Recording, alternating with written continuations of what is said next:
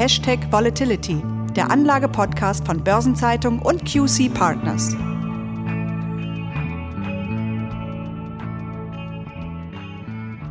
Herzlich willkommen, liebe Hörerinnen und Hörer, zu einer neuen Ausgabe unseres Podcastes Hashtag Volatility. Wir freuen uns, dass Sie alle wieder dabei sind. Mein Name ist Christiane Lang. Ich bin Redakteurin bei der Börsenzeitung und ich spreche mit Thomas Altmann, Leiter des Portfolio-Managements von QC Partners. Und auch dieses Mal nehmen wir die Ausgabe wegen des geltenden Abstandsgebotes über ein Remote-Verfahren auf und bitten Sie daher, die leichte Minderung der Tonqualität zu entschuldigen. Heute wollen wir China ins Visier nehmen. Derzeit läuft der jährliche Volkskongress, der wegen Corona ja von März auf Mai verschoben wurde. Und gleich zu Beginn gab es zwei Paukenschläge. Erstmals seit 1994 gibt die Regierung keinen Wachstumsausblick für dieses Jahr. Das hat sehr überrascht, denn eigentlich gilt dieser Ausblick als das wichtigste Instrument der Wirtschaftslenkung des Landes. Ja, und der zweite Einschlag, das ist der Vorstoß für ein Sicherheitsgesetz für Hongkong. Damit will China die Kontrollmechanismen über die Sonderverwaltungszone verstärken und vor allen Dingen weitere Massenproteste unterbinden. Herr Altmann, Sie beobachten ja quasi die Märkte Tag und Nacht. Wie reagieren die da drauf und was kann man aus den Volatilitäten denn ablesen? Ja, wir hatten an diesem Veröffentlichungstag schon eine sehr, sehr heftige Marktreaktion und die war wohl vor allem dem neuen Sicherheitsgesetz für Hongkong geschuldet. Der Hang Seng hatte mit einem Minus von 5,6 Prozent den größten Tagesverlust seit dem Jahr 2015. Gleichzeitig ist der Volatilitätsindex des Hang Seng Index um 50 Prozent nach oben geklettert. Und wir haben sogar da eine Reaktion gesehen, wo man sie eigentlich gar nicht sehen dürfte, nämlich beim Hongkong-Dollar.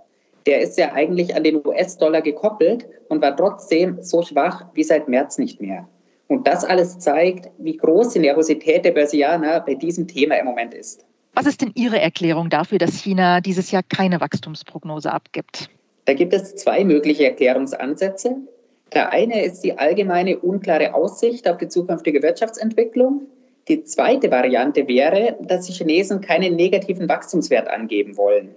Das möglicherweise deshalb, weil Chinas Wirtschaft im Jahr 1976 zuletzt geschrumpft ist. Im Vergleich dazu hatte die US-Wirtschaft ihr letztes negatives Jahr ja nach der Lehman-Pleite im Jahr 2009. Unklarheit über die Motivation ist ja nicht unbedingt äh, vertrauensstärkend. Und Sie sagten ja, dass die Unsicherheit auch sehr, sehr groß ist, ablesbar an den Marktdaten. Welches der beiden Signale, also der ausbleibende Wachstumsausblick oder das geplante neue Hongkong-Gesetz, ist denn das schwerwiegendere Signal gewesen? Ja, doch das Ausbleiben der Wachstumsprognose ändert sich zunächst ja einmal nicht. Und zwar weder in der Wirtschaft noch am Aktienmarkt. Hier haben wir es lediglich mit einer Signalwirkung zu tun. Und dass das globale wirtschaftliche Umfeld im Moment irgendwo zwischen schwach und verheerend ist, ist, glaube ich, ohnehin allen klar. Von dem her ist das Hongkong-Thema mit Sicherheit deutlich verheerender. Und hier haben wir auch die deutlich größeren potenziellen Folgen. Zum einen natürlich Proteste, die die Finanzmetropole wieder lahmlegen könnten. Dazu möglicherweise ein Eingreifen durch die USA in Form neuer wirtschaftlicher Sanktionen, wie etwa neuer Strafzölle. Und ich betone, dass wir hier ausschließlich von den wirtschaftlichen Folgen sprechen. Über die Folgen für die Demokratie in Hongkong könnten wir sicherlich einen eigenen Podcast aufnehmen. Mit Sicherheit, das ist ein sehr weites Feld. Ja, und Sie sprachen auch gerade neue Sanktionen der USA an. Darauf kommen wir gleich nochmal zurück. Wie würden Sie denn Analysteneinschätzungen beurteilen, die für China ja zumindest vor der Volkskongressjahrestagung einen deutlichen Vorsprung gegenüber anderen Märkten gesehen haben? Als Pluspunkte werden ja zum Beispiel die im Vergleich zu anderen Volkswirtschaften schnellere Erholung von der Corona-Krise genannt und auch die Erwartung, dass in China ein permanenter Nachfrageschock unwahrscheinlicher sei als in Europa Europa oder den USA. Dann gab es ja auch noch andere positive Signale. Die Industrieproduktion lag im April um 3,9 Prozent über dem Vorjahreswert. Und hinzu kommt die positive Sicht auf den chinesischen Technologiesektor, der sich hier sehr stark entwickelt. Und was auch noch sehr oft angeführt wird, ist, dass China in globalen Indizes und Portfolios einfach unterrepräsentiert ist. Also es gibt viele Argumente für das Land. Ist das alles durch die aktuellen Nachrichten aus China in den Hintergrund gerückt bzw. wieder zunichte gemacht worden? Oder was wir auch noch gar nicht angesprochen haben, man muss ja auch noch die Möglichkeit einer zweiten Infektionswelle einkalkulieren. Die zweite Infektionswelle ist aktuell ja noch nicht einmal von den Virologen einschätzbar. Und wenn sie denn kommen sollte, weiß sicherlich im Moment auch niemand, in welchem Land das dann der Fall sein wird. Wenn wir hier zum Aktienmarkt zurückkommen, klar ist aber, der lokale chinesische Aktienmarkt ist nach den USA mittlerweile der zweitgrößte Aktienmarkt der Welt. Als Antwort darauf wurden A-Shares in mehreren Schritten mittlerweile mit einem Gewicht von 4,7 Prozent auch in den MSCI All Country World Index aufgenommen. Für eine höhere Gewichtung drängt MSCI allerdings auf konkrete Reformen. Hier sprechen wir dann über Themen wie die Abwicklungsmodalität und auch den Zugang zu Hedging- und Derivateinstrumenten. Mehr Gewicht wird für die chinesischen Aktien in den globalen Indizes sicherlich kein Selbstläufer. Im Moment sehen wir allerdings, dass die USA beispielsweise im MSCI Welt noch für beinahe 60 Prozent der Marktkapitalisierung stehen. Ob diese Indizes dann den Namen Welt wirklich verdienen, das muss sicherlich jeder Anleger für sich selbst entscheiden. Denn im Verhältnis zum Bruttoinlandsprodukt ist China in den globalen Indizes im Moment sicherlich am stärksten untergewichtet.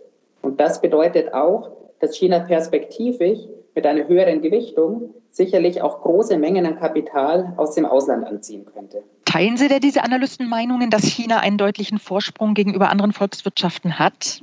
Gut, die Zahlen aus China sind ja immer mit Vorsicht zu genießen, aber China kam sicherlich erstaunlich stark aus der Krise zurück.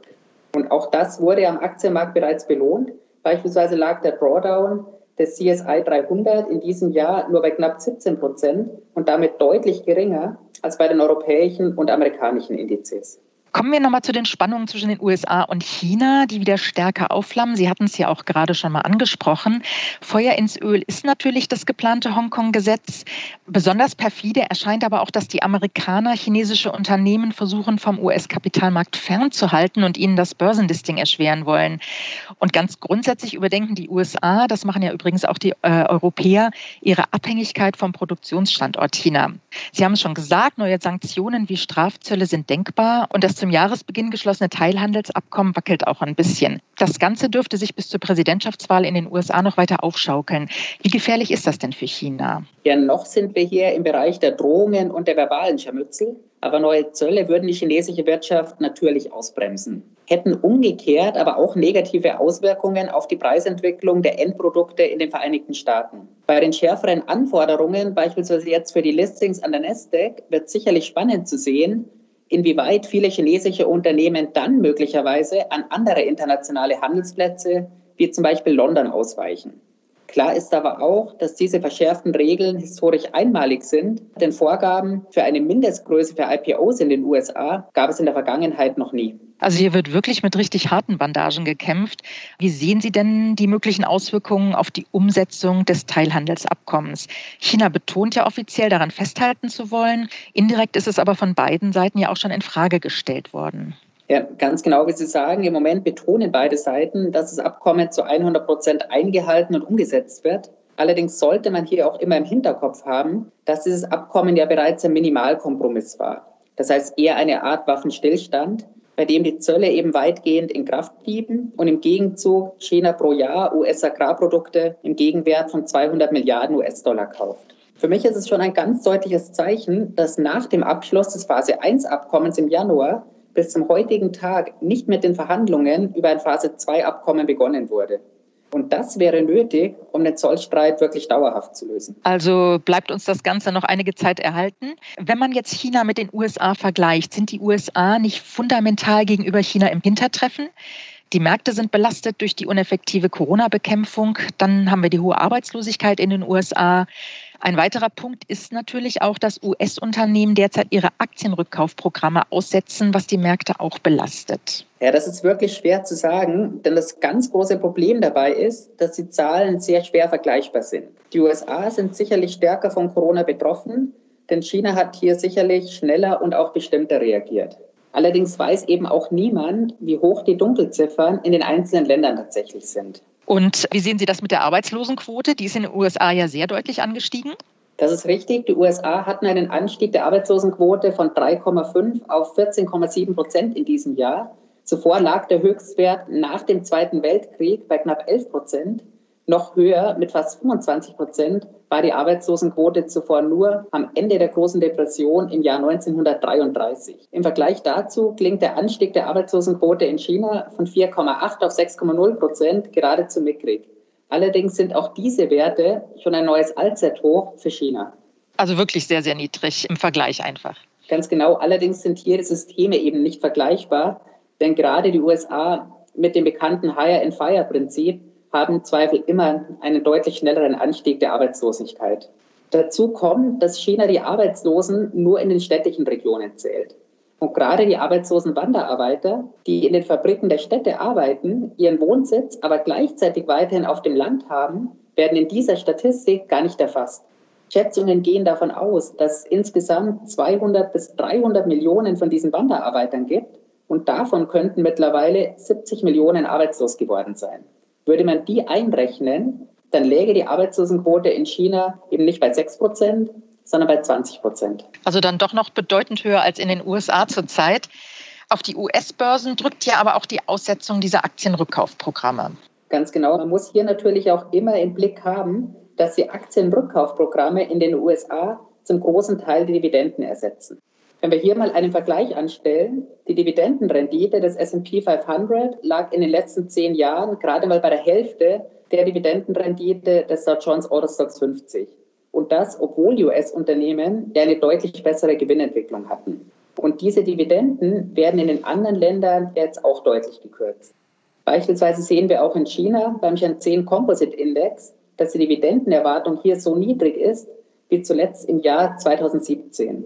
Von daher sehe ich im Aussetzen dieser Aktienrückkaufprogramme keinen Nachteil für die USA. Okay. Wenn wir vielleicht mal einen Blick auf die beiden Währungen werfen seit Jahresbeginn, wie haben die sich denn unter dem Eindruck der Spannungen zwischen den beiden Ländern und den Corona-Auswirkungen entwickelt? Ja, die chinesische Währung hat seit Jahresanfang noch einmal 5% zum US-Dollar verloren. Und das zeigt für mich ganz klar, dass Investoren im Moment kein erhöhtes Vertrauen gegenüber China oder auch anders ausgedrückt kein spezielles Misstrauen gegenüber den USA haben. Ist das auch irgendwie an den Volatilitäten in den USA und China ablesbar? Ja, vergleichen wir hier zwei Volatilitätsindizes. Zum einen den Volatilitätsindex des Hang Seng Index aufgrund der besseren Datenverfügbarkeit für China und den WIX, den Volatilitätsindex des S&P 500 für die USA. Auch in der ferneren Vergangenheit war die Volatilität in Hongkong fast durchgehend höher als in den USA. Das hat sich Ende Februar dieses Jahres umgekehrt, als US-Indizes aufgrund der Corona-Pandemie deutlich stärker unter Druck kamen. Und mit dem jüngsten Anstieg der Volatilität in Hongkong und in China haben wir jetzt sozusagen die Rückkehr in die alte Welt mit einer höheren Volatilität in Asien im Vergleich zur Volatilität in den USA. Wobei diese Rückkehr in die alte Welt ja letztlich dadurch ausgelöst wurde, dass eben dieses Sicherheitsgesetz im Raum steht. Sehe ich das richtig? Das war sicherlich der Auslöser dafür, dass wir diese Rückkehr in die alte Welt jetzt so schnell gesehen haben, ja. Herr Altmann, zum Schluss vielleicht noch mal ganz kurz. Wir in Europa sitzen ja zwischen diesen beiden Mächten. Wie wirkt sich diese China-US-Thematik auf die europäischen Märkte aus, beziehungsweise mit was rechnen Sie da noch im Jahresverlauf? Ja, dieses Thema kommt für die Weltwirtschaft an sich sicherlich zur Unzeit. Denn die Corona-Pandemie ist für die Weltwirtschaft an sich ja schon eine Katastrophe. Und jeder Konflikt der beiden Wirtschaftssupermächte hat natürlich einen zusätzlichen und weiter negativen Einfluss auf die Weltwirtschaft. Und dem könnte sich Europa auch nicht entziehen. Man sieht das sehr, sehr gut an dem Einbruch auch der europäischen Indizes vor den Midterm-Wahlen in den USA 2018, als das Thema zwischen den USA und China erstmals ebenso stark eskaliert ist. Das zeigt also, wir sitzen alle in einem Boot, nicht nur mit Corona. Herr Altmann, vielen Dank für das interessante Gespräch und Ihre Einschätzungen. Und wir danken auch unseren Hörerinnen und Hörern, dass Sie wieder dabei waren. Unser nächster Podcast kommt am 10. Juni, dann wieder mit meinem Kollegen Franz Kongbui. Bis dahin erstmal alles Gute. Auch von meiner Seite vielen Dank und auf Wiederhören.